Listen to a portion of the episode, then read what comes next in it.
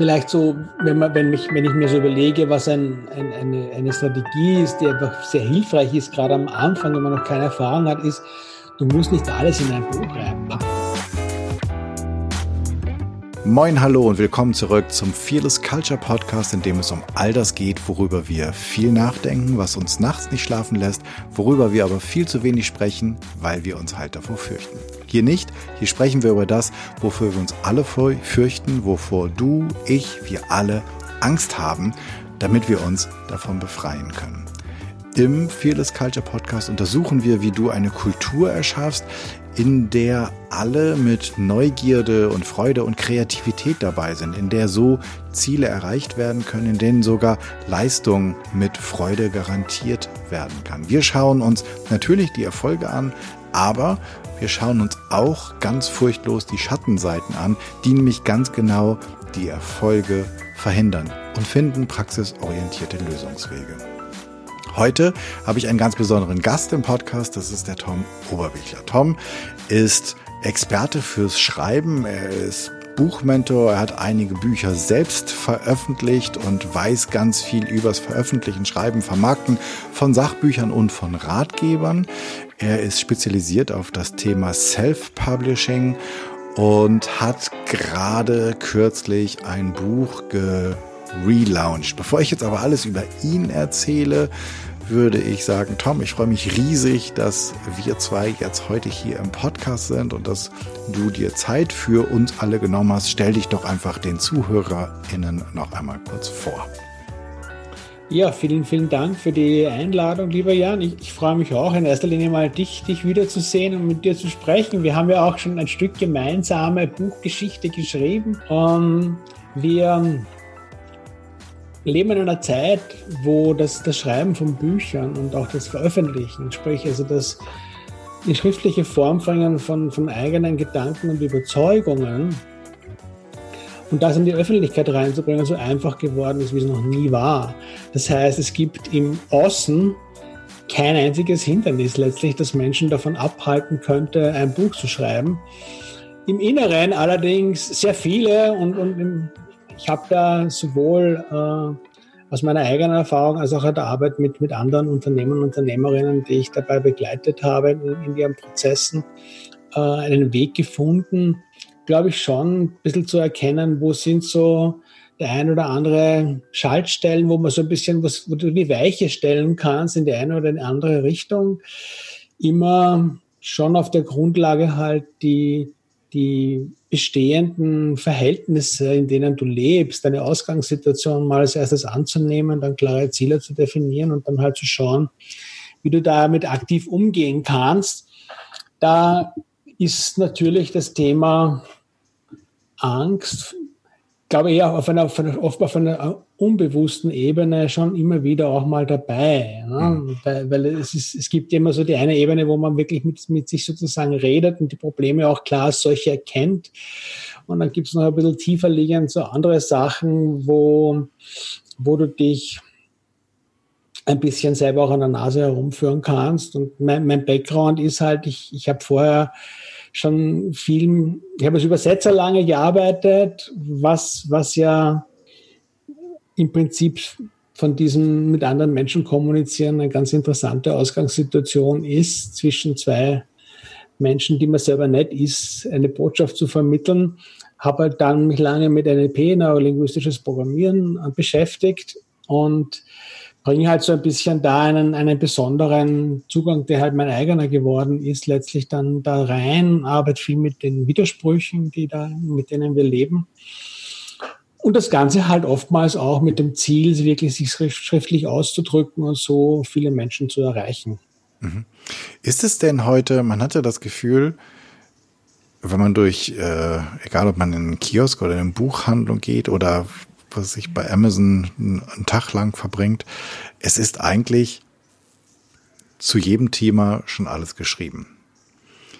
Mhm. Ist es nur mein Eindruck oder würdest du sagen, ja, das ist eine Folge davon, ähm, mhm. von diesem, dass die, dass die Einstiegsbarrieren kleiner geworden sind? Ähm, Naja, schau mal. Also auf der einen Seite, was ich, was ich mit Sicherheit sagen kann, genau dieses Herangehen ist eins der, einer der effektivsten Wege, wie Menschen sich daran hindern können, ein Buch zu schreiben. Ne? Wenn, wenn ich hergehe und sage, es ist eh schon alles gesagt, letztlich könnte ich dann aber nicht nur aufhören zu schreiben, dann wäre es eigentlich auch eine Option, aufzuhören zu reden. Weil es ist ja nicht nur schon alles geschrieben, sondern es ist ja noch viel mehr gesagt worden. Ne? Also das ist, und das funktioniert super. Es ist ein echtes Killer-Argument äh, gegen sich selbst letztlich. Und ähm, ich denke mal, wenn wir auf der einen Seite jetzt mal uns überlegen, wie wir als Menschheit Probleme lösen, dann ist es nie so, dass es einen Menschen gibt, der irgendeine super Idee hat aus dem Nichts heraus und plötzlich ist eine Lösung da, sondern wenn wir als Gesellschaft Lösungen für bestimmte Probleme brauchen, nehmen wir jetzt zum Beispiel diese Klimageschichte her, mhm. die, die jetzt gerade viele bewegt, äh, dann überlegen sich irrsinnig viele Menschen einzeln und in Gruppen zur gleichen Zeit an, zu den gleichen Fragen antworten und letztlich ist das Ergebnis, was dann rauskommt, immer auch ein, ein, ein gemeinschaftliches. Und das, das gilt für mich. Für mich sind da Bücher nur, nur eine mögliche Erscheinungsform, so wie ein Podcast eine andere ist. Mhm. Das, das ist einmal das, das ganz Abstrakte. Und auf der individuellen Ebene denke ich halt, meine Erfahrung ist, ist die, wenn du, wenn du was zu sagen hast, ne? also ich glaube, wenn du persönliche Erfahrungen mit, ein, ein, je persönlicher das Ganze ist, was du machst, ne, desto notwendiger ist es, dass du dich auch schriftlich in Buchform ausdrückst, weil es hängt natürlich ein bisschen jetzt von, von deinen Zielen ab, mit dem, was du erreichen willst, welche Form des Impacts du dir, du dir für dich wünschst. Es gibt halt für die Anzahl der Menschen, die wirklich Millionen mit ihren Büchern erreichen können, ist halt eine endliche Zahl. Ne? Und mhm. die ist nicht im, das sind im deutschsprachigen Raum paar, ein paar hundert Leute. Ne? Das ist wirklich nicht viel, wenn du, wenn du denkst, dass wie viele zigtausende Bücher in, im deutschsprachigen Raum veröffentlicht werden jedes Jahr. Aber wenn du so auf der anderen Seite jetzt bei dir selber zurückdenkst, welche Bücher in deinem Leben eine Rolle gespielt haben, ähm, dann waren es manche Leute haben wirklich so das eine Buch, wo sie sagen, ah, wie ich den Robinson Crusoe gelesen habe damals, das war's oder irgendwas anderes, Felix Kohl, ist ja egal, ja. Äh, das ist wirklich individuell unterschiedlich. Aber ich kenne auch dieses Phänomen, dass du einfach in, dass es nur ein, zwei Gedanken sind, die du aus einem Buch mitnimmst, die echt einen Unterschied in deiner Lebensqualität gemacht haben. Hm, Finde ich einen sehr spannenden Gedanken. Ja, mhm. Weißt du, ich gebe zum Beispiel ein Buch von einem, von einem, von einem Amerikaner, der heißt John Locke, so wie der, wie der Philosoph. Mhm. Das war einer der ersten, die richtig viel Geld gemacht haben mit den Self-Publishing-Büchern. Ein Thriller-Autor, der einen sehr, sehr äh, zwielichten Ruf mittlerweile genießt, wegen der Methoden, die er verwendet hat. Und der hat ein Buch geschrieben, das heißt How I Sold One Million E-Books on Kindle oder so. Ne? Und, und, und und der hat dann der das richtig so einfach erzählt auf seine Art, wie er das gemacht hat. Und da habe ich das erste Mal verstanden, wie das mit dieser engpasskonzentrierten Strategie funktioniert. So, man, du musst genau herausfinden, wer deine Zielgruppe ist, was für Probleme die haben und wie deine Lösung dazu passt. So. Da habe ich vorher tausende Euros ausgegeben in Seminaren und Fortbildungen und Coachings, wo Leute mir das versucht haben zu verklickern, aber ich habe es nicht verstanden. Ne? Weil es einfach nicht in meiner Sprache war und auch nicht in einem Kontext, mit dem, den ich mit meinem Kontext verbinden konnte. Ne? Mhm. Und das war, und das war im ganzen Buch nur ein Mini-Kapitel, eigentlich nicht das, worum es in dem Buch gegangen ist, aber es hat für mich schon einen riesen Unterschied gemacht und ich glaube, das geht, äh, wenn du ein bisschen offen bist für deine eigene Entwicklung und du dir dann so ein bisschen zurückschaust, wirst du da viele Bücher finden, wo du dir wirklich ein, zwei entscheidende Gedanken, Sichtweisen mitgenommen hast. Und wenn ich das jetzt umdrehe, die Chance jetzt einmal sich zu überlegen, wenn ich jetzt mein Buch schreibe, werde ich dann auch von mir aus zwei, drei andere Menschen haben, für die es wirklich einen totalen Unterschied macht, dass ich ihnen, weil meine Sprache die war, die sie annehmen konnten. Mhm ist es mir das zum Beispiel, mir persönlich ist allein das schon wert, wieder das nächste Buch zu schreiben, weil ich mir denke, Impact heißt ja für mich, ich will irgendwie einen Beitrag leisten, dass die Welt ein besserer Platz wird. Mhm. Und die kann ein besserer Platz werden, wenn die einzelnen Leute bessere Entscheidungen treffen. Mhm. Und wenn ich, also das ist, das ist sozusagen der, ein, ein möglicher Zugang zu dem Thema. Jetzt. Ich, ich finde das super spannend. Ich will das mhm. nochmal ganz kurz ähm, ja. für, für mich, also die, die zwei Sachen, die für mich jetzt besonders herausstechen, ist, ähm, das eine ist, das ist ja dein Buch und Buch heißt ja nicht immer 260 Seiten plus, sondern Buch kann ja auch deutlich geringer sein, gerade in Zeiten, in denen ich selbst, also Self-Publishing machen kann, in dem ich E-Books rausgeben kann. Ähm, und es ist quasi so ein bisschen Wissenstransfer, also das, das, das Weitergeben eventuell von deiner Expertise an andere, die sich dafür interessieren, die vielleicht nicht mal in deiner Stadt, nicht definitiv nicht in deinem Unternehmen sind. Und wenn es fünf Leute gibt, die das interessiert, dann ist das gut. Mhm. Dann hast du fünf Leuten eventuell sehr geholfen. Und ich denke auch, es ist so etwas wie ein, ein eigener Entwicklungsschritt, denn indem ich darüber schreibe, mhm. ähm, werde ich mir ja auch noch mal ganz explizit darüber klar, was, also ich, ich muss ja meine Gedanken sehr genau formulieren und dann kommt mhm. ja eventuell irgendjemand wie du um die Ecke und sagt, ähm, an der Stelle, was genau meinst du denn mit dem Abschnitt? Ich habe es noch nicht verstanden und ich denke schon, verdammt, mhm. da habe ich aber schon drei Stunden dran gesessen und das Ding gefeilt. Mhm. Also das hilft ja auch, dir selbst einen Schritt weiter zu kommen. Das 100 Prozent ja. Wobei die wenigsten das wissen, wenn sie anfangen. Also mhm. das ist, das ist, es gibt ja so bestimmte Benefits ne, von, von Dingen, die du machst, wo du die machst du deswegen. Ne? Also mhm in, in, der Regel, wenn du ins Fitnessstudio gehst, gehst du dorthin, um, keine Ahnung, deine Muskulatur aufzubauen, um fit zu werden. Das, das ist, wir, wir leben in einer extrem ergebnisorientierten Gesellschaft, ne? wo, wo, wo, der, wo der Prozess eigentlich immer nur durch Ergebnisse berecht, gerechtfertigt wird mhm. letztlich.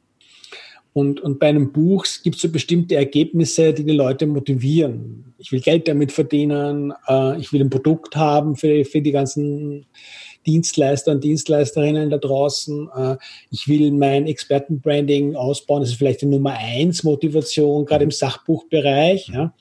Ich will meine Preise erhöhen. Tada, tada, tada, tada. Das ist, das ist so ein bisschen auf der, die, die Dinge, die, die, wenn du Menschen fragst, warum überlegst du ein Buch zu schreiben, dann gibt es bei den meisten Hacker und bei diesen, bei diesen Fragen. Aber das, das, dass du durch den Prozess des Schreibens selber auf deinem Weg zur Exzellenz ein gehöriges Stück vorankommst, das merken die meisten erst währenddessen, wenn sie es machen. Das ist mehr so, du musst dir überlegen, was bedeutet das schlichtweg?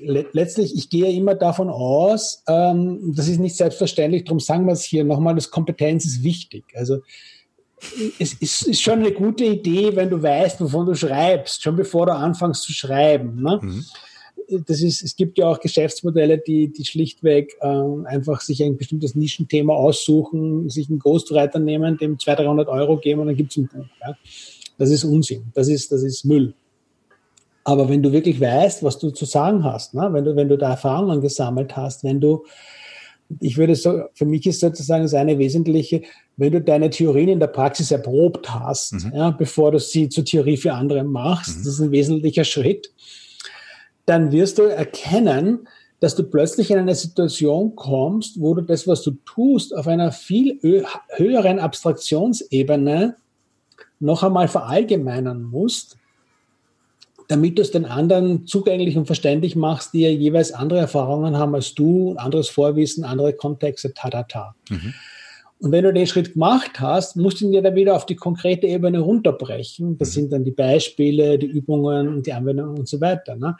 Das heißt, in diesem spiralförmigen Entwicklungs- und Lernprozess, den wir bei jedem Thema durchmachen, kommst du für dich einfach dann noch einmal in höhere Sphären, wenn du so magst. Ja, muss man ein bisschen. Ich habe gerade den Gedanken, sag mal, mhm. die diejenigen, die publizieren, mhm. gibt es da eigentlich viele, die Angestellte sind. Ich meine jetzt nicht Angestellte einer wissenschaftlichen Einrichtung, sondern Angestellte in Unternehmen oder sind die meisten irgendwelche Berater, Selbstständige mit irgendwelchen Dienstleistungen, die sie anbieten, um die, äh, wie heißt das auf amerikanisch so schön, die Your Five Dollar Business Card? Ähm.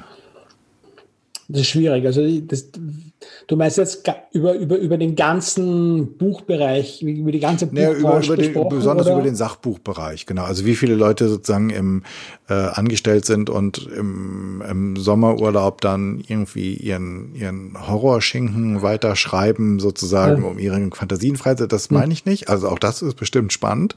Ähm, aber ich meinte gerade so, weil wir über Expertise sprechen und Exzellenz. Ja. Das ist ja eher etwas, was aus dem mehr oder minder beruflichen kommt. Mhm. Und dann gibt es, gibt es dort viele, die, die noch angestellt sind oder sind das eigentlich irgendwie alles? Also der, ich, das ist ja spekulativ, was ich, mhm. was ich hier sage. Und ist einfach ein bisschen so die Erfahrung, die ich, die ich gemacht habe in, in der letzten Zeit. Ähm, ich ich glaube letztlich, dass, es, dass wir da in eine 50-50-Richtung kommen werden. Ne? Weil, weil auf der einen Seite hast du natürlich viele ähm, Selbstständige, Trainer, Coaches, Beraterinnen, Consulting, ja. Heilpraktikerinnen und Co., wo es ja im Prinzip mittlerweile, ähm, du brauchst eine Webseite, das ist allen klar, du brauchst ein Buch, ist auch schon fast allen klar. Ne? Also da, ähm, es gibt aber auch gar nicht so wenige, die das Buch als, als Weg aus der Anstellung in eine mögliche Selbstständigkeit zum Beispiel nehmen. Die sind dann sehr wohl angestellt, arbeiten aber schon zu einem bestimmten Thema. Mhm.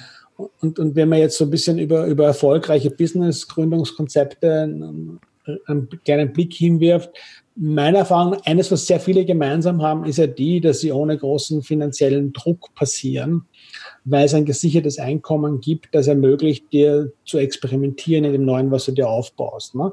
Das ist bei, sagen wir mal, neun von zehn äh, Fällen, wo es gut geht, ist es so, ne? dass die nicht von Tag eins an mit dem Rücken zur Wand stehen mhm. und jetzt anfangen müssen, Geld zu verdienen mit dem, was sie machen. Und da gibt es viele, ne? wo, wo dann das, das hat mich ein bisschen überrascht, ehrlich gesagt, weil es auch ein Merk bei den Leuten, die bei mir dann sich da in den, in sowohl in den äh, Schreibbootcamps als auch in den 1 zu 1 Mentorings dann einfinden, dass da gar nicht so wenige dabei sind, die sehr wohl in einer Anstellung sind. Ne? Mhm.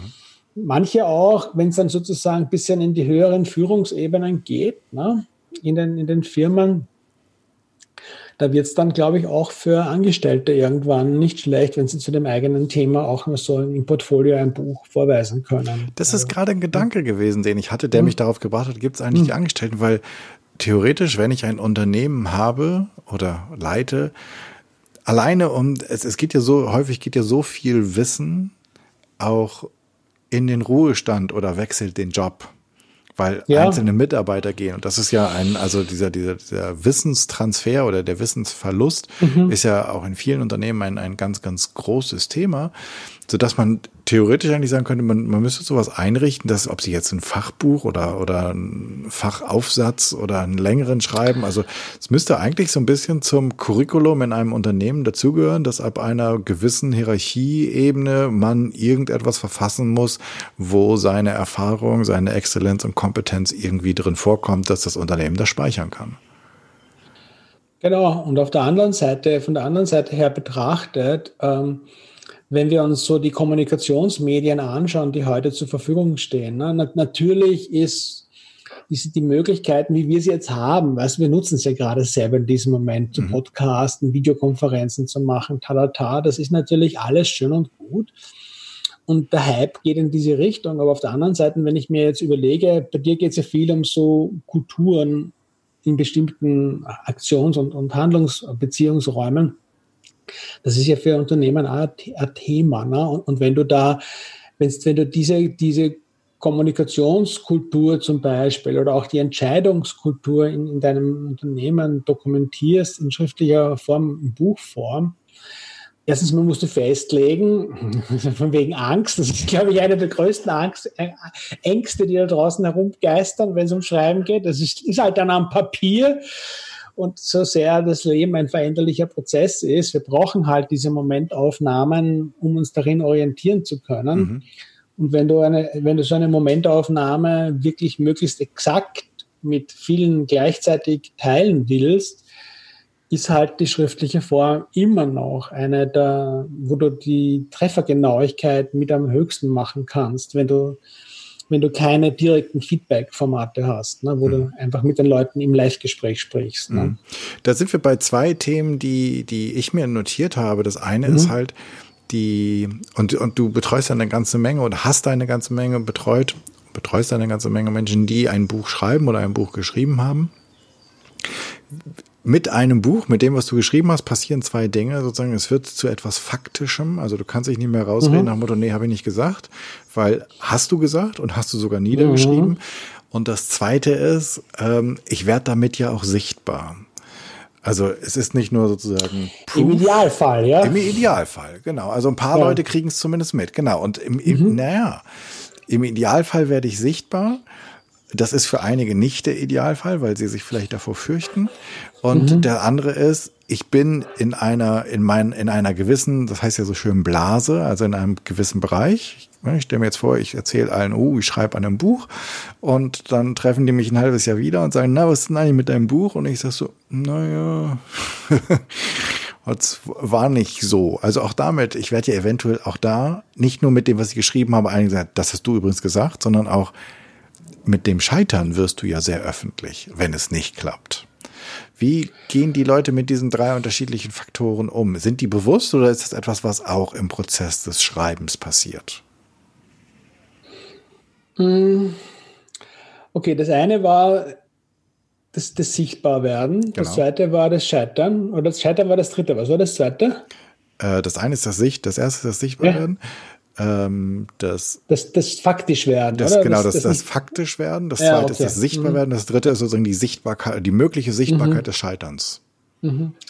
Naja, also ich glaube, dass, wenn man jetzt von dieser Sichtbarkeit spricht, mhm. ne, mit, dem, mit dem Sichtbarwerden, erstens einmal, die Garantie gibt's nicht. Also mein kleiner Einwand vorher, da, da hat er sozusagen das Scheitern schon mal mit angesprochen. Äh, es ist nicht so, wenn ich gesagt habe, es gibt keinen Grund im Außen, dass du kein Buch schreiben und veröffentlichen kannst, dann stimmt das. Ne? Aber es ist nicht so, dass du das auf Amazon hochlädst ne? und, und dann äh, ab dem Moment stürmen die Leute dir die Bude und du kriegst Interview-Einladungen und, und verdienst Millionen mit an Tantiemen. Ne? Mhm. Sondern das ist, das Marketing für Bücher ist, unterscheidet sich nicht viel von dem anderen Marketing, was du machst. Und je nachdem, wie erfolgreich du bist, hast du mehr Sichtbarkeit. Ich glaube, dass diese, hm, wenn es bei manchen Leuten, die haben so bestimmte Kausalverknüpfungen im Kopf, die sie mit einem Buch verbinden, die so, zu, zu so einer Angst vor Sichtbarkeit, glaube ich, führen können persönlich glaube, weil sie denken, okay, ich habe ich das und dann komme ich in jede Buchhandlung und dann sieht das jeder und dann kriege ich die Einladung und kriege ich das.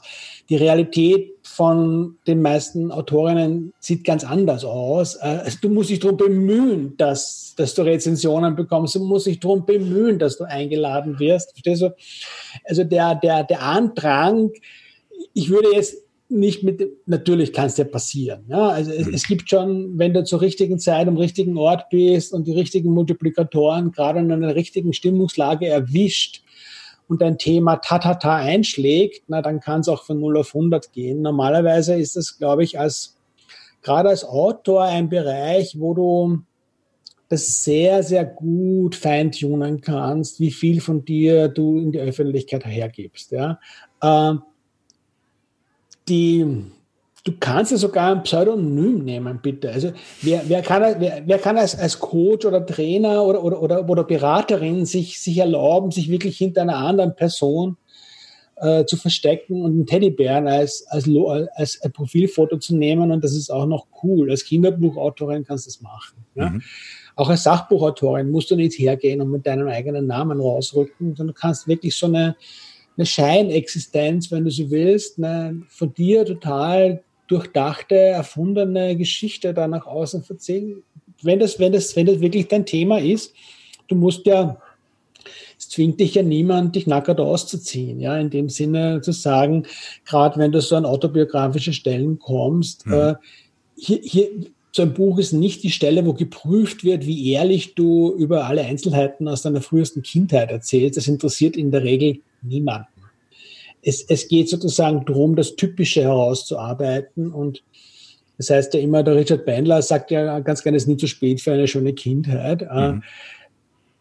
Das menschliche Hirn funktioniert ja sowieso so, dass ich total wählerisch bin in dem, was ich mir merke. Und die moderne Gehirnforschung hat ja festgestellt, dass das Gedächtnis so funktioniert, dass jedes Mal, wenn ich mich daran erinnere, wie das damals war, dass ich mit dieser Erinnerung das neu abspeichere und ein bisschen anders als beim letzten Mal war. Also das ist eher ein, ein, ein, ein, ein flüssiger, wenn du so willst, Prozess und nicht in Stein, Stein gemeißelt. Und ich glaube, dass das gehört halt für mich dazu, wenn du ganz am Anfang stehst und dir überlegst, ich mache ein Buch, dass du dir wirklich offen und ehrlich mal beginnst, über deine Ziele und deine Vorstellungen darüber nachzudenken. Und zu jedem gescheiten Ziel gehört auch so ein Ökologie-Check dazu. Und das bedeutet nicht nur mir zu überlegen, was habe ich, wenn ich das Ziel erreiche, sondern auch halt die Fragen zu stellen, was, was habe ich nicht mehr, wenn ich das Ziel erreiche? Oder was habe ich davon, wenn ich das Ziel nicht erreiche? Ne? Da, da darf man so ein bisschen mit sich reingehen und dann wirst du für dich in diesem ersten Entscheidungsprozess herausfinden, was für eine Art Buch du schreiben willst, ob du es in der Ich-Form schreiben willst und, und, und, und, und, und, und, und, ob du vielleicht einen Helden, eine Heldin, ich rede von einem Sachbuch immer noch, erfindest, ne, die die Leute durch das Buch begleitet, die halt nicht der Jan Schleifer oder der Tom Oberbücher ist. Ne? Das, da hast du wirklich viel, viel Gestaltungsmöglichkeiten. Insofern glaube ich, dass da, da kann man relativ gut damit umgehen und du kannst auch dann dir klar definieren, das Recht hast du ja. Ich gebe von mir in diesem Prozess das und das her und das und das geht niemandem was an. Ne? Also das ist, die Leute haben ja immer so den Eindruck, als müsste man jetzt mit den Social Media und so, man würde alles mein ganzes, ganzes Privatleben da ausbreiten. Das stimmt ja nicht. Ne? Jeder, jeder, der das halbwegs mit Erfolg macht, ne, hat zwei, drei Seiten von, von seinem Leben, das er mit den anderen teilt. Also wenn man dem, dem, dem, dem, dem Jan folgt, dann weiß man zum Beispiel relativ schnell, dass er einen Hund hat und dass er gern bei der, bei der Alster da spazieren geht. Und du denkst, wow, der zeigt mir sein ganzes Leben. Naja, wenn, wenn du es so möchtest, dann, dann freu dich dran, wenn es für dich was Gutes ist. Ich glaube, da gibt es mehr. Bei, bei, mir, ich nehme die Leute halt gern, bei mir gibt es ja Blumenfotos, ich bin gern draußen in der Natur Klar. und so weiter. Mache ich nur das? Nein. Ähm, du kannst es wirklich fein steuern und fein steuern kannst es aber nur, wenn du ehrlich mit dir selber bist und dir klar machst, was, was du willst. Mhm. Das war das eine. Das, das ist das, das Scheitern. Das ist immer, schau mal, in, in meiner Welt gibt's gibt's eine Möglichkeit, nicht zu scheitern, und das ist die, du ziehst dich voll in diesen Elfbeinturm zurück. Also du machst alles nur auf der mentalen Ebene, das wird dir ja auch suggeriert ein bisschen, du müsstest, du musst es dir nur vorstellen, dann passiert es und Manifestierkurse, was was alles. Und wenn du es nicht schaffst, du hast dich nicht an die Regeln gehalten, du bist schuld, tata. Das ist, das ist, da kannst, du kannst, du kannst, du kannst da endlos Schleifen ziehen in irgendeinem Zimmer, gar nicht mehr auf die Straße gehen, mit niemand anderen reden, dann hast du super Ideen und dein ganzes Publikum sind vielleicht deine Stofftiere und dein Hund und, und der ist, ist manchmal sauer auf dich. In dem Moment, wo du, wo du rausgehst und mit anderen Menschen zu tun hast, wirst du lernen, dass manche deiner, was ich für tolle Ideen hatte, ja, also die wirklich, Raketen. Hätte ich, müssen, ich müsste halt eigentlich Multimilliardär sein bei den tollen Ideen, die ich schon mein Leben gehabt habe. Und manchmal komme ich einfach drauf, dass die anderen die total besteuert finden. Und vor allem die Leute, für die ich die Idee gehabt habe. Ne? Also das ist deswegen, ich, ich bin wirklich ein Fan davon, die Feedback-Schleifen kurz zu halten. Drum, drum, wenn du noch gar nicht schreibst, verschwende deine Zeit nicht mit einem Buchgedanken, fang mal an zu bloggen oder regelmäßig deine Newsletter zu verschicken. Da wirst du schon, du brauchst einfach Feedback. Du musst, du musst, du musst bei jedem Menschen, wir, sind, wir ticken anders, ne? Es gibt so Leute, die entwickeln ihre Ideen einfach schon im Austausch mit anderen. Und es gibt wieder andere, die sind in der Dusche, das ist sehr beliebt. Spazieren gehen ist auch super beliebt. Ja. Manche, bei manchen ist es das Mittagessen. Ja. Aber du musst dann irgendwo die, diese Brücke finden, wo du mit den anderen in Austausch kommst. Und, und ich glaube, wenn du da diese Feedback-Schleifen schon machst, bevor du ganz viel investierst, dann sind das wirklich Lernerfahrungen, die du machst. Dann funktioniert das mit den Fehlern. als, als, Lern, als Lerngeschichte. Ne? Wenn, wenn, du, wenn du permanent Riesenprojekte stemmst und die fallen dann den Bach runter, dann ist es einfach eine super Methode, um dir Frustrationen aufzubauen und aggressiv zu werden. Irgendwann. Das ist quasi so ein bisschen äh, entlehnt vom agilen Arbeiten, also versuch relativ schnell Ergebnisse zu kriegen und dann zu testen, funktionieren die oder funktionieren die nicht. Ja. Wobei ja, du kannst das, du kannst natürlich auch ein Buch für dich schreiben. Also wenn du unbedingt immer, ne, wenn irgendwann mal auf dem Stein gemeißelt sein soll, er pflanzte einen Baum, er baute ein Haus, er schrieb ein Buch, dann kannst du das ja auch für dich selbst schreiben. Aber darum geht's ja momentan nicht. Deswegen denke ich auch. Und das ist so eine Frage, die ich mir natürlich für später noch notiert habe, wir können sie mhm. jetzt auch schon machen. Du hast gerade gesagt, ne, dann fang doch mal an mit einem Blog oder einem Newsletter oder sowas. Ja. Würdest du oder rätst du Menschen, die sagen, oh, ich denke darüber nach, ich bin, nehmen wir mal irgendwas, wo ich keine Ahnung von habe, ich bin irgendwie ein Physiker oder irgendwie sowas, ähm, und ich habe eine Idee, dass ich beschäftige mich mein Leben da und damit und ich glaube, das ist ganz interessant, wenn man das beides zusammenbringt. Würdest du sagen, naja, schreib mal oder würdest du sagen, na, hast du mal überlegt, darüber einen Fachartikel zu schreiben und zu gucken, ob es überhaupt irgendjemand interessiert? Das sind, das sind, das sind zwei, das sind ja zwei Geschichten. Das, das eine ist die, die Tätigkeit des Schreibens an sich. Ne? Mhm. Und, und du musst, je früher im Prozess du herausfindest, ob du selber schreiben willst. Oder ob du schreiben lassen willst, desto besser für dich. Ne? Mhm. Weil, weil, weil es, ist, es ist wirklich ex, extrem blöde, wenn man, wenn man diese Frage, ob ich jetzt schreiben will oder nicht, ob man das irgendwie Spaß machen kann, wenn ich die nach hinten anschiebe, weil, weil wenn du, wenn du das nicht selber machst, dann musst du jemanden finden, der das für dich macht. Da gibt es ja Leute, die machen das gegen Geld und da gibt es wirklich super Menschen, die, Ghostwriting ist, das ist, das ist nichts, wo man sich irgendwie verstecken müsste oder so. Die Bücher sind deswegen nicht schlechter oder, oder besser. Ich würde sagen, tendenziell sind sie wahrscheinlich sogar besser, weil die Ghostwriter in den meisten Fällen handwerklich sehr gut sind. Ne? Mhm. Äh, das, das, das, muss, das musst du irgendwie klären für dich. Und das kannst du nur im Schreiben herausfinden, weil das, wenn du wenn du es selber machen willst, musst du es regelmäßig machen. Das ist, also wenn du ein gutes Buch haben willst, na, du schreiben ist, ist in meiner Sicht zu 90 Prozent Handwerk in dem Sinne, dass du es wirklich äh, regelmäßig und, und, und intensiv machen musst, um besser zu werden. Also du wirst vom Reden wirst du nicht besser im Schreiben. Das Lesen ist, ist auch ein wichtiger Part, ja. Damit du deine Sprache auch weiterentwickeln kannst und die Gedanken von anderen Leuten in dein Leben lässt. Aber du musst, du musst einfach, du musst einfach schreiben. Ne? Also das ist, das ist die eine Geschichte. Die andere Geschichte ist, dieses Schreiben sollte in meiner Welt möglichst schnell öffentlich passieren. Weil in dem Moment, na, es, ist, es ist doch egal, was du tust. Wenn du, wenn, wenn du nichts machst, außer Bücher schreiben, dann brauchst du auch eine Autorenseite oder eine Autorinnenseite, dann brauchst du dort auch einen Blog, damit du dort gefunden wirst, damit du die Leute ich habe eine Freundin von mir, die, die, die Sia Scott, das ist eine der erfolgreichsten Romance-Writerinnen im, im, im Moment im, im Amazon Kindle-Bereich. Ne?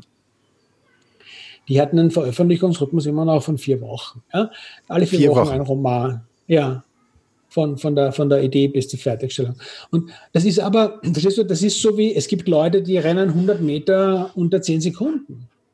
Jetzt, jetzt, wenn du dir denkst, okay, warte mal, wenn der das kann, dann kann ich es auch, ne?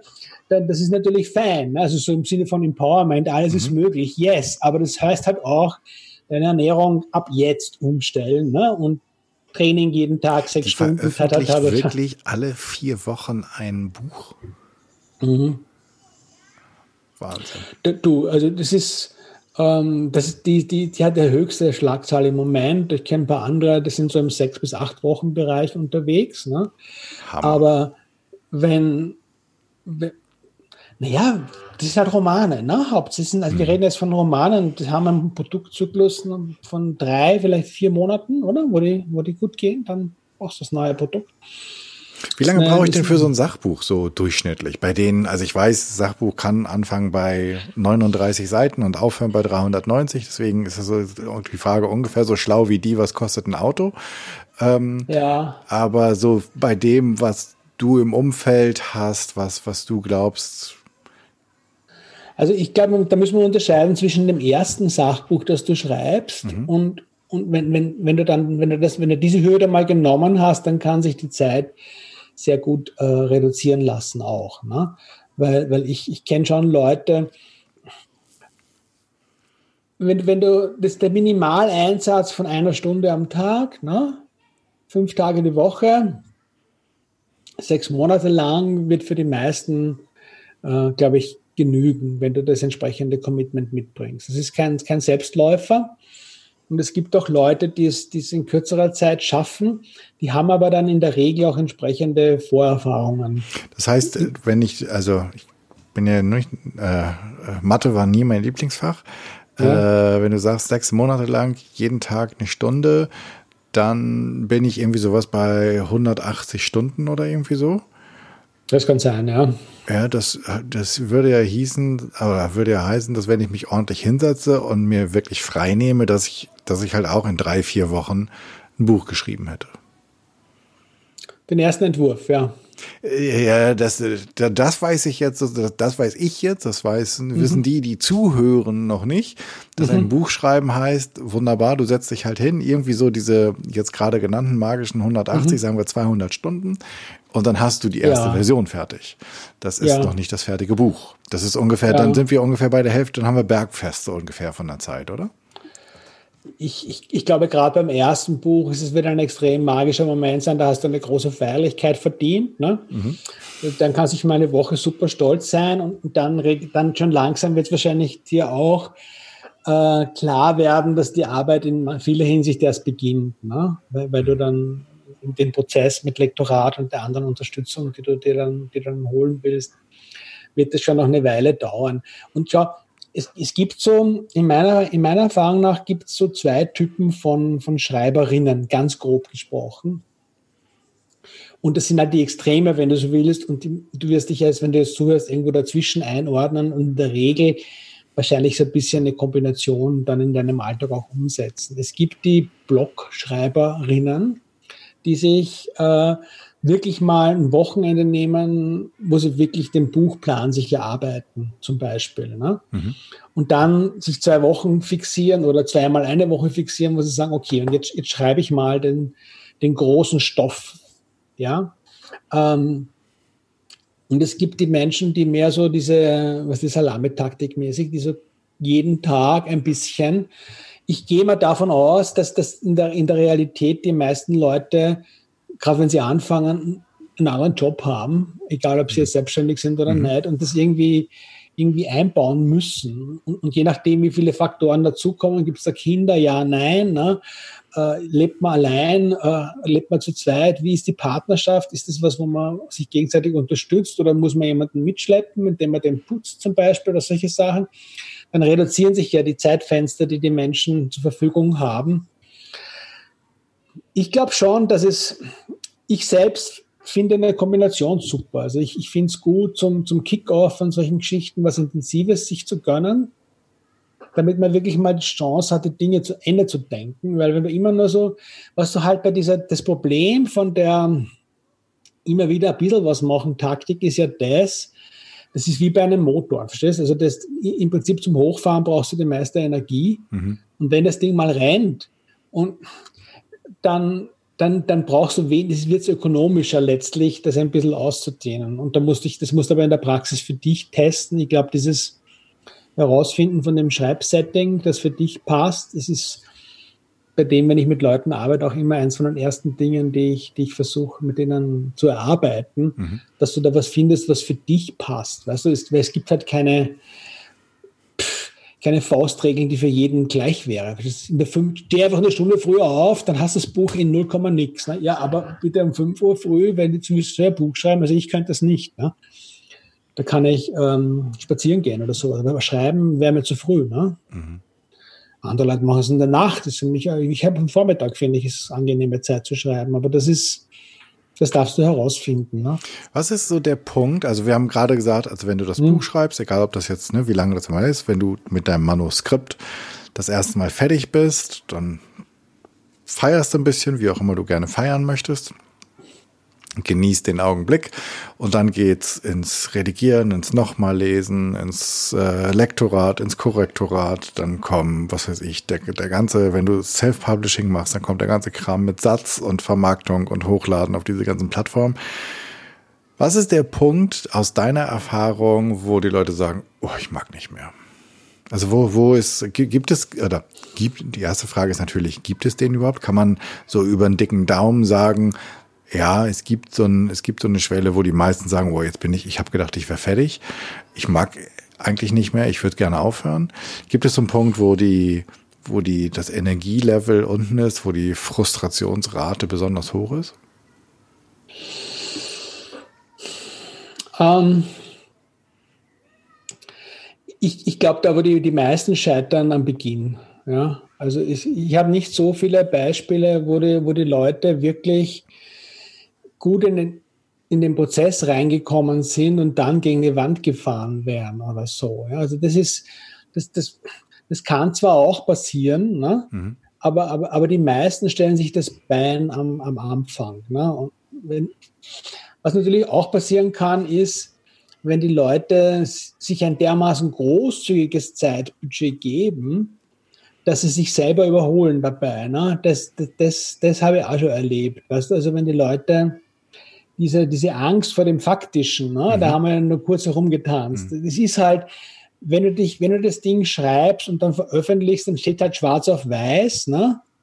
Das kann man zwar äh, im Self-Publishing noch ganz Updates machen und Aktualisierungen, aber trotzdem, es ist halt, die gedruckten Bücher, die sind dann draußen und da, äh, das ist für manche Leute ähm, schon eine Herausforderung, sich da festzulegen. Ne? Also mhm. dieses, mhm. ich bin gerade gerade die Menschen, die so dazu neigen, sich immer sehr, sehr viele Möglichkeiten offen halten zu wollen. Und das ist ja, ich mag diese Menschen, das sind oft sehr, sehr interessante Gesprächspartnerinnen. Aber wenn es ums Buchschreiben geht, da muss man einfach ein bisschen mit sich selbst einen Vertrag machen. Und wenn du jetzt, wenn du jetzt wenn du jetzt aber zu lange dir Zeit lässt, ne? also manche Leute tragen ja Buchideen Monate, Jahre lang vor sich. Zehn Jahre kenne ich Leute, die über das gleiche Thema ein Buch schreiben wollen. Nur, das sind halt dann im Endeffekt zehn verschiedene Buchmöglichkeiten schon vergangen. Mhm. Und, und, und, und, und wenn du dich dann immer, du entwickelst dich ja immer weiter. Ne? Also das Leben hört ja nicht auf, nur weil du ein Buch schreibst. Du machst ja neue Erfahrungen, du lernst ja dazu. Ne? Ich, mein Buchmarketing-Buch ist ein gutes Beispiel. Da das, das Mission Bestseller. Ähm, Ratgeber und Sachbücher erfolgreich vermarkten und verkaufen. Ne? Das, das, muss ich im Prinzip im anderthalb, zwei Jahresrhythmus muss ich das aktualisieren, weil bestimmte Dinge, die halt vor zwei Jahren funktioniert haben, jetzt nicht mehr funktionieren oder mhm. nicht mehr so gut funktionieren. Ich habe es ja gerade selber auch wieder teste selber auch mit, mit dem Buchlauncher, deswegen mache ich, mach ich das ja auch weil ich das wieder herausfinden will, was, was funktioniert ist, was funktioniert nicht mehr. Und wenn, wenn, wenn du sozusagen, du musst also in dem Prozess, deswegen ist diese anfängliche Planung, deine Zielerfassung und, und, und dein Arbeitsplan, den du dir machst, so wichtig. Du musst das Tempo hoch genug halten, dass du mit deiner eigenen Entwicklung mithältst, dass es immer noch befriedigend ist. Ne? Weil, weil das ist, wenn dann die Leute das sind dann bei, bei, bei, zwei Drittel vom Buch, haben sich aber schon weiterentwickelt und wollen dann noch einmal zurück zum Start, um den umzuschreiben. Das kann auch zermürbend sein. Ne? Also das, das, das, die ersten, die, die, die, die trauen sich gar nicht drüber und, und bringen das Commitment nicht auf, das anzufangen. Und, und das wäre die, die zweite große Schwierigkeit. Also das, das andere, glaube ich, wenn du, ich sage immer so 10.000 Wörter wenn du die mal geschrieben hast, das ist, das ist, das ist irgendwie so ein bisschen der, der Point of No Return. Ne? Das ist, okay. wenn man in, in, in den Bergen, wenn du eine Tourenplanung machst, ne? Mhm. da, da gehst du ja unter, wenn du das gescheit machst. Ne? Und ich habe das ja früher beruflich auch gemacht, also insofern habe ich das alles gelernt halt. Und da machst du dir, da schaust du dir die ganzen, du überlegst dir, wie lang brauche ich wohin. Ne? Und, und wenn du gerade wenn das, wenn das vielleicht im Winter ist oder ein bisschen herausfordernder ist, dann gibt es immer so einen Punkt, ab, ab dem, wenn du da drüber bist, dann, dann ist Umkehren nur mehr die, die zweitbeste Option. Ne? Es, weil, weil du einfach so viel Kraft schon brauchen würdest, um wieder zurückzukommen, dass es leichter ist, durchzuziehen. Ne? Mhm. Und das gibt es bei jedem Projekt letztlich. Mhm. mhm. Und, und wenn du dir das von vornherein schon ein bisschen überlegst, na, dann hast du halt dann in der aktuellen Situation mehr Handlungsoptionen, als, als, wenn, als wenn dich der Hammer plötzlich trifft. Ne? Das, das, also würdest du sagen, dass, ähm, weil, weil das ist so, so ein hm. Punkt, wie anfangen, ähm, würdest du sagen, diesen ersten Berg geschafft zu haben, dass man dachte, naja, komm, da, da liegt, das ist ja quasi halb fertig, jetzt kann ich, jetzt kann ich es auch ganz fertig machen.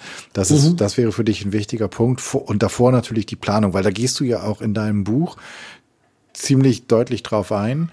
Ähm, du hast ein extra Kapitel, das heißt, wie du dein Buch planst und strukturierst, mhm. weil ich glaube, ja. dass wenn, also man kann natürlich Pläne ändern, ne? Wenn du den lieben Gott zum Lachen bringen willst, erzähl ihm von deinen Plänen. Ähm, aber trotzdem ist es ja eine Art Rahmen oder ein, eine ja. Leit, Leitplanke. Und das ist das für dich der Anfang, die Leitplanke und diesen, diesen Punkt of No Return so schnell wie möglich zu erreichen?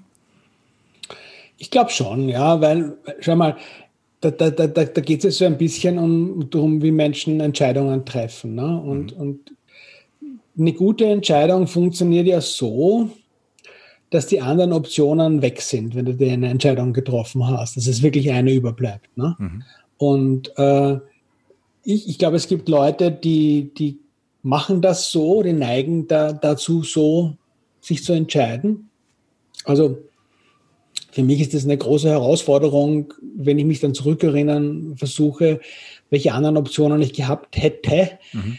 Das, ich, ich weiß es dann oftmals nicht mehr. Ne? Das ist halt, aber das ist so ein bisschen, wirklich eine Typfrage, sage ich mal. Äh, manche Leute sind extrem damit beschäftigt, permanent die anderen Bilder auszu, auszublenden, damit sie den, den Fokus wahren können.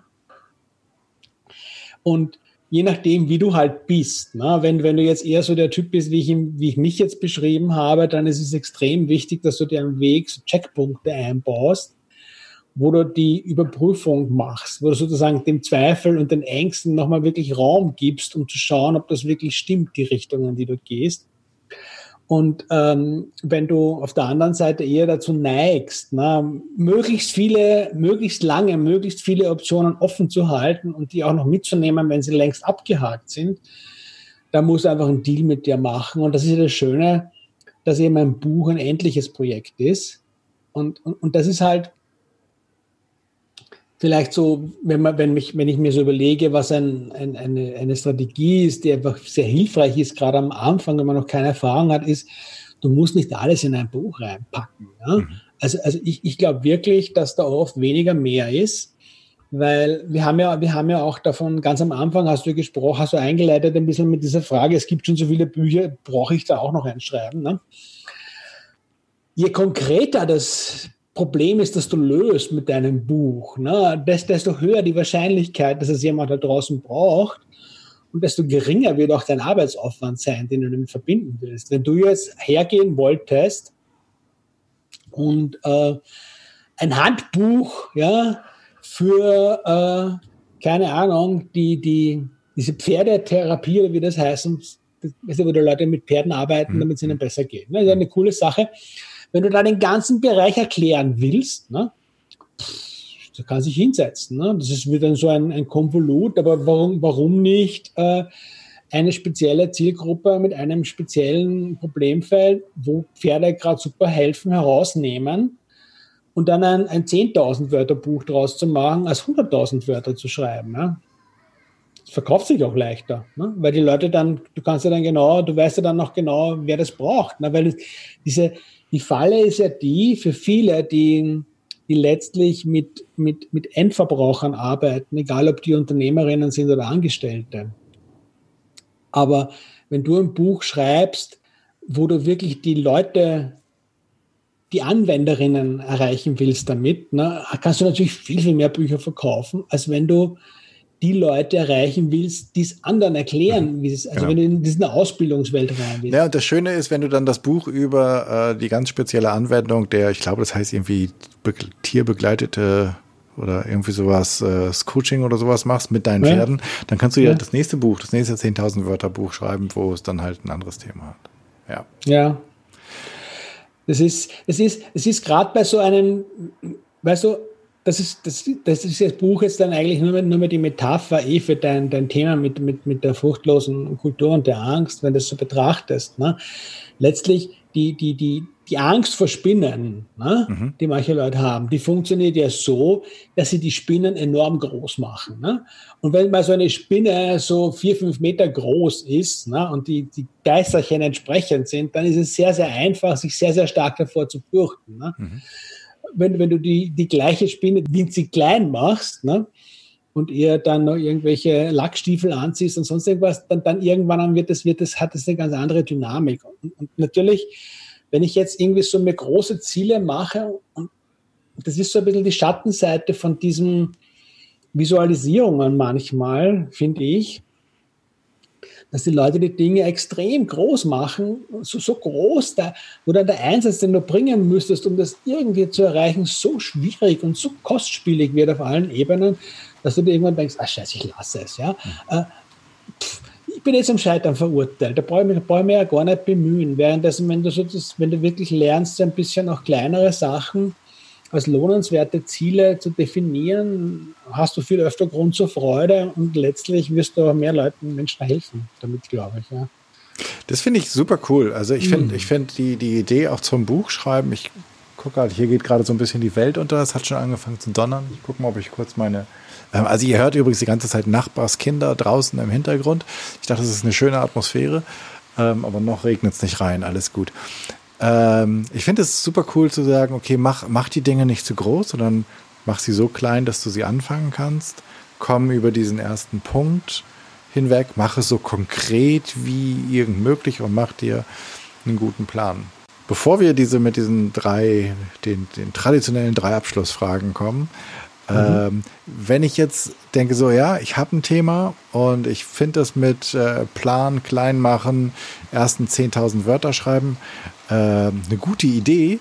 Wie komme ich denn jetzt mit dir, Tom, in Kontakt? Wo finde ich dich? Naja, also du, du kannst mir, meine, meine Kommandozentrale ist www.mission-bestseller.com. Das ist meine Internetseite. Dort findest du auch den, den Blog und den, den Podcast verlinkt.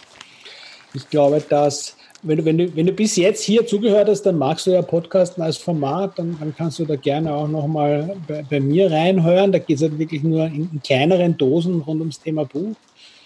Ähm, du kannst da auch mal eins von meinen Büchern holen, jetzt in sechs Schritten mit einem Sachbuch erfolgreich ist vielleicht, das ist, das ist als Einstiegsliteratur gedacht, ne? Mhm. wo du wirklich, glaube ich, ganz gut wenn du das gelesen hast und auch die Übungen drinnen machst, dann wirst du wissen, ob du das, das Thema Buch für dich jetzt gerade aktuell ist oder nicht. Das musst du ja für dich herausfinden, weil ich finde natürlich, dass jeder Mensch nicht nur ein Buch, sondern mehrere Bücher schreiben sollte, aber ob jetzt gerade für dich der Moment ist, das kann ich dir nicht sagen. Das musst du herausfinden. Und wenn du dann äh, weiterkommst, ich mache halt so einerseits so Online-Programme, drei, dreimal im Jahr gibt es Online-Schreibbootcamps im September, im Jänner und im, April. Wenn du Lust hast, sind, das sind einfach zwei Wochen online, äh, wo du jeden Tag in der Früh einen Videoimpuls kriegst und dann in einer Gruppe gemeinsam zum Beispiel den ersten Rohentwurf in zwei Wochen für so ein 10.000 Wörter Sachbuch, da kann man einen Rohentwurf gut, ganz gut hinkriegen in der Zeit zum Beispiel. Und wenn du intensiver mit mir arbeiten willst, dann reden wir einfach mal das heißt, das nächste im September, da, da, da, da hast du noch einen Slot frei? Ja. Okay. Dann kommt alles logischerweise in die Show Notes. Da yes. findest du die ganzen Links. Und ich finde dich natürlich auch auf Social Media, oder? Ähm, Facebook, ja. Instagram. Facebook, Instagram, LinkedIn, äh, YouTube. Xing immer noch, aber sehr unwillig. Also, also da, da sind die Reaktionszeiten am längsten, weil ich dort noch alle zwei Wochen einmal reinschaue, um die Veranstaltungseinladungen zu löschen. Ähm, ja. Okay, da haben wir was gemein. Aber mhm. bevor wir jetzt ins Bashing gehen, ähm, mhm. zur nächsten Frage. Wenn ja. ich dich einladen würde, wenn ich eine Bühne hätte und ich würde dich einladen zu sprechen vor 100 Leuten, ja. Ja. worüber und vor wem möchtest du gerne sprechen? Das ist, das ist eine schwierige Frage, finde ich, weil, also, es sollten interessierte und offene Leute sein. Das, das, das, das schätze ich auf jeden Fall. Ein bisschen Humor sollen die auch mitbringen. Muss ich die jetzt sozialdemografisch beschreiben oder, oder? Wie du möchtest. Ja. Ich glaube, also, also noch vor einem Jahr hätte ich gesagt, da wären wahrscheinlich 80 Prozent Frauen drunter. Mittlerweile hat sich das ein bisschen geändert. Ich weiß nicht, woran es genau liegt, aber es wäre das wahrscheinlich so ein gemischtes Publikum. Ja. Ich glaube, dass die Leute in der Regel so zwischen 30 und 50 wären. Ja, das sind so die. Sind das auch die, die du haben möchtest? Oder ich meine, du kannst auch sagen, du möchtest gerne vor Abiturienten reden. Vor Abiturienten? Ja, du, du, du darfst es dir aussuchen. Ja, nein, nein, nein, nein, nein. Also so, ich, ich rede schon ganz gern mit Leuten. Ich habe zwar den Austausch mit, mit jungen Leuten, ich schätze ihn sehr, aber wenn ich, wenn ich so einen Vortrag halten würde, dann hätte ich gern Leute, die schon ein bisschen mehr Lebenserfahrung haben. Ja? Okay. Hast aber noch nicht ganz eingefahren sind, sondern halt ein bisschen diesen Veränderungswillen auch mitbringen okay. und, und, diese, diese Bereitschaft, sich die Perspektive ein bisschen zu wechseln. Ne? Also, außer Mission Bestseller, mhm. welches Buch sollen wir denn noch lesen? Welches Buch würdest du uns empfehlen, wenn wir. Also, ich, ich schwimme übrigens nicht weg, falls ihr das auch hört. So unglaublich. Das, das klingt nicht so arg. Ich habe übrigens vorher nur, nur so als von wegen ähm, Feedback. Ne? Ja. Ich, ich habe mehr Vogelstimmen gehört bei dir als, als Kindergekreische. Aber vielleicht ist es auch nur meine, mein inneres Priming. Ja. ja. Also es ist, ich kann sozusagen keine, keine zehn Meter rausgucken. Es ist unglaublich, ja. was hier runterkommt. Naja, ich, ich habe ich hab das, das habe ich, hab ich mir schon vorher überlegt und, und das eine Buch, was, was ich schon äh, ganz, ganz cool finde, weil ich nehme mal an, wenn du, bist, wenn du hier zuhörst, dass du auch in der einen oder anderen Form verkaufen willst. Persuasion Engineering von, von Richard Bandler finde ich cool, weil ähm, das einfach ein ganz anderer Ansatz ans Verkaufen ist, als ich ihn, als ich ihn sonst wo getroffen habe. Das ist nicht so Verkaufspsychologie oder so, sondern da geht es im Prinzip darum, einfach wie du so kommunizierst, dass in den Köpfen von anderen Leuten in etwa das entsteht, was du dir, was du möchtest. Ja? Also da, dass, du, dass die Menschen dir so ein bisschen folgen. Das ist, glaube ich, für jeden und jede, die mit anderen Menschen im Umgang ist, sehr hilfreiches, sehr hilfreiches Buch. Und das andere ist, sage ich immer wieder gern, Friedrich Engels, der Ante Thüring, ja, das ist ein, das ist ein Buch, wo du im Prinzip die, die ganze von der, gerade auf der philosophischen Seite her, die Dialektik sehr viel zum Verständnis der Welt mitnehmen kannst. Mich, für mich war das das Buch, wo ich das gelesen habe, da habe ich irgendwie mich auf einmal nicht mehr gewundert über all das, was, mir, was in mir selber los war, weil ich es irgendwie in Beziehung setzen konnte zu dem, was draußen los ist. Okay, vielen Dank. Auch die findest du in den Show Notes. Und dann kommt die Frage nach einer Challenge. Ähm, ich vermute ja, wir, äh, was, was, was können wir jetzt? Theoretisch können unsere ZuhörerInnen jede Woche einen neuen Podcast hören. Sie haben mhm. jetzt quasi eine Woche Zeit. Mit welcher kleinen, also bei euch sagt man ja Hausübung, bei uns ist das eine Hausaufgabe oder Neudeutsch Challenge. Mit welcher kleinen Übung würdest du die ZuhörerInnen ähm, aus dem Podcast verabschieden wollen? Naja, vielleicht mal die, die Zwei-Minuten-Taktik äh, probieren. Die nächste Woche jeden Tag zwei Minuten schreiben und schauen, was passiert. Also so, so Journaling-mäßig einfach so schreiben, was im Kopf ist oder zu irgendeinem Thema oder? Das, das dürfen Sie selber aussuchen. Ein Thema kriegst du von mir nicht. Entschuldige, also ich meine, ich, ich bin für selbstverantwortliches Leben. Also zwei Minuten, wo du schreibst und ob du über das Wetter schreibst, ob du über deinen deinen nächsten Newsletter schreibst, ob du einen Liebesbrief an deine Frau, deinen Mann, deinen, deinen, deinen XY schreiben willst, das, das kannst du dir aussuchen. Bei mir hast du viel Freiheit, aber du musst schreiben.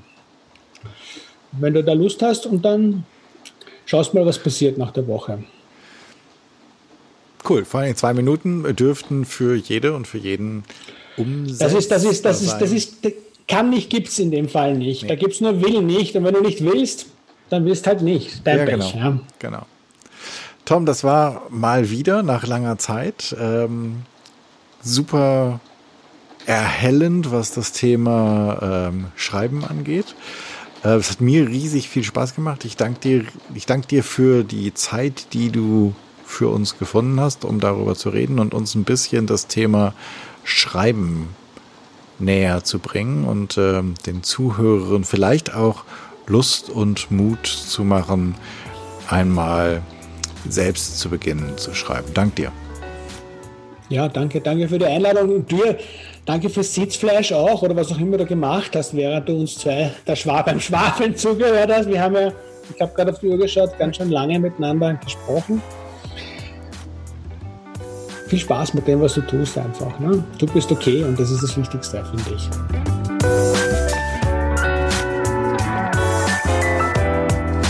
Das war's. Dank dir fürs Zuhören. Ich hoffe, es hat dir gefallen. Es hat dich neugierig gemacht, vielleicht selbst einmal Feder oder Bleistift in die Hand zu nehmen oder vielleicht schreibst du auch am Rechner. Es hat dich vielleicht inspiriert, darüber nachzudenken, was du hinterlassen kannst und wie du das verschriftlichen kannst, wie du das in ein Buch gießen könntest. Wie du vielleicht auch dazu beiträgst, damit eine Fearless Culture zu erschaffen. Ich freue mich über dein Feedback und Ideen, was ich noch machen könnte, was ich besser machen könnte, denn für mich ist dieser Podcast ein Herzensthema und dein Feedback bedeutet mir sehr viel.